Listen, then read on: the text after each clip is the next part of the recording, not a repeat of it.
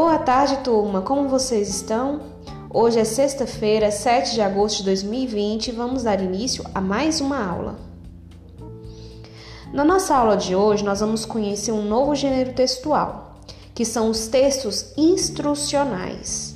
Esse tipo de texto, como o próprio nome já diz, serve para nos instruir, nos ensinar algo, nos orientando através de um passo a passo como realmente se faz determinada coisa.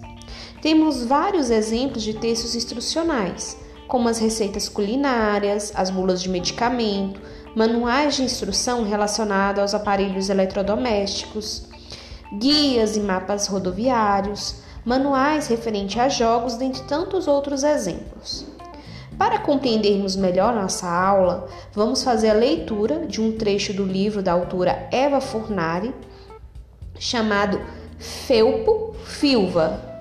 A partir desta leitura, nós iremos realizar no caderno o reconto da história e vamos ver um tipo de texto instrucional que é apresentado no livro. Além disso, vamos estudar sobre antônimos e sinônimos das palavras e conhecer sobre as classes de palavras da língua portuguesa e alguns conectivos usados.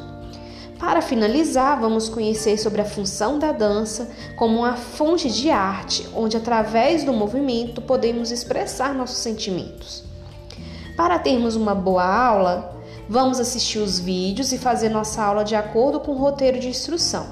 Qualquer coisa é só chamar. Bora lá iniciar nossa aula?